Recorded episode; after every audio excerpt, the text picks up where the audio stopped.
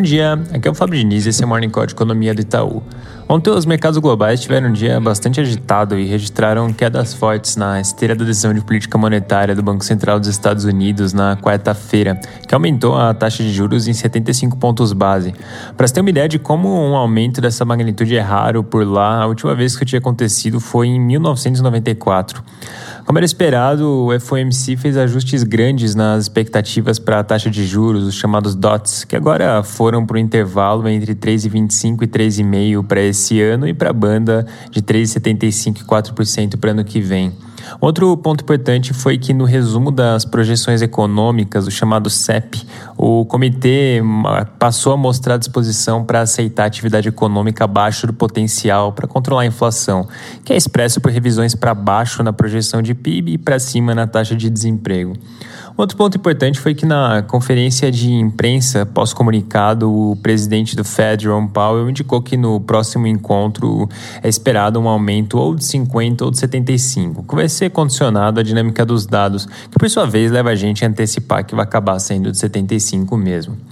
Ontem, por lá, saíram dados do setor imobiliário que vieram com queda forte agora no mês de maio e a tendência do setor deve continuar desfavorável com a taxa de juros imobiliário em alta. O indicador de confiança Filifed também veio bem ruim, mas na média essas sondagens regionais ainda apontam para um ISM em níveis bons. Hoje por lá sai a produção industrial também para o mês de maio, que deve vir com alta de 0,5 agora no mês. Na Europa também tiveram movimentos importantes na parte de política monetária, com o Banco Central da Inglaterra e o da Suíça subindo as taxas de juros.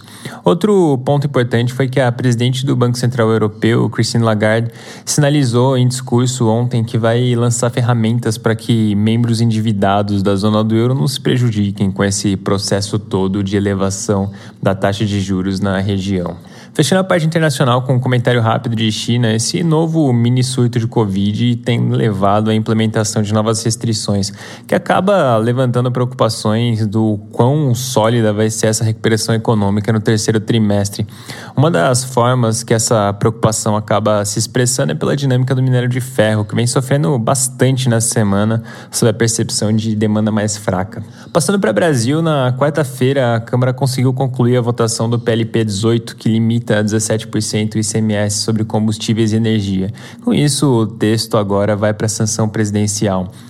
Como a gente tem mencionado nas últimas semanas, tem uma incerteza elevada não só quanto ao timing, mas também em relação ao quanto dessa redução de impostos prevista nesse PLP vai ser efetivada. É, isso posto, a gente estima que esse pacote todo de medidas, se ele entrar em vigor, tem um potencial deflacionário, ou seja, de redução da inflação de cerca de 3 pontos percentuais.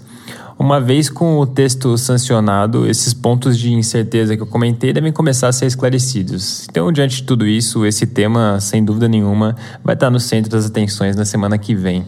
Assim como notícias na direção oposta. Hoje, por exemplo, os jornais trazem uma série de reportagens dizendo que o Conselho da Petrobras aprovou um novo reajuste é, para diesel e para gasolina, que pode inclusive ser anunciado ao longo do dia. As notícias não chegam a cravar um valor para esse reajuste, mas mencionam algo entre 12% e 14%. Para ter uma noção de como isso se traduz na inflação, supondo que o aumento na gasolina seja de 10% e que metade desse aumento seja repassado para a bomba, o impacto adicional na inflação seria de cerca de 34 pontos base. O diesel tem um peso bem menor na inflação do consumidor, fazendo esse mesmo exercício levaria para uma alta de 2 pontos base.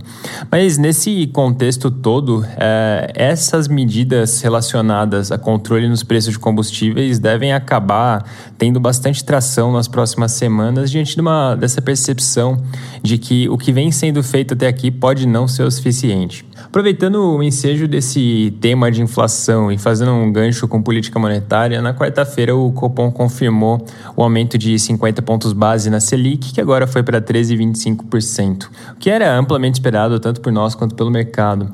No comunicado, o BC sinalizou um aumento igual ou menor agora no encontro de agosto. Na nossa visão, o Copom deve dar outro aumento de 50 pontos, levando a Selic para 13,75% e com isso encerrando o ciclo de alta.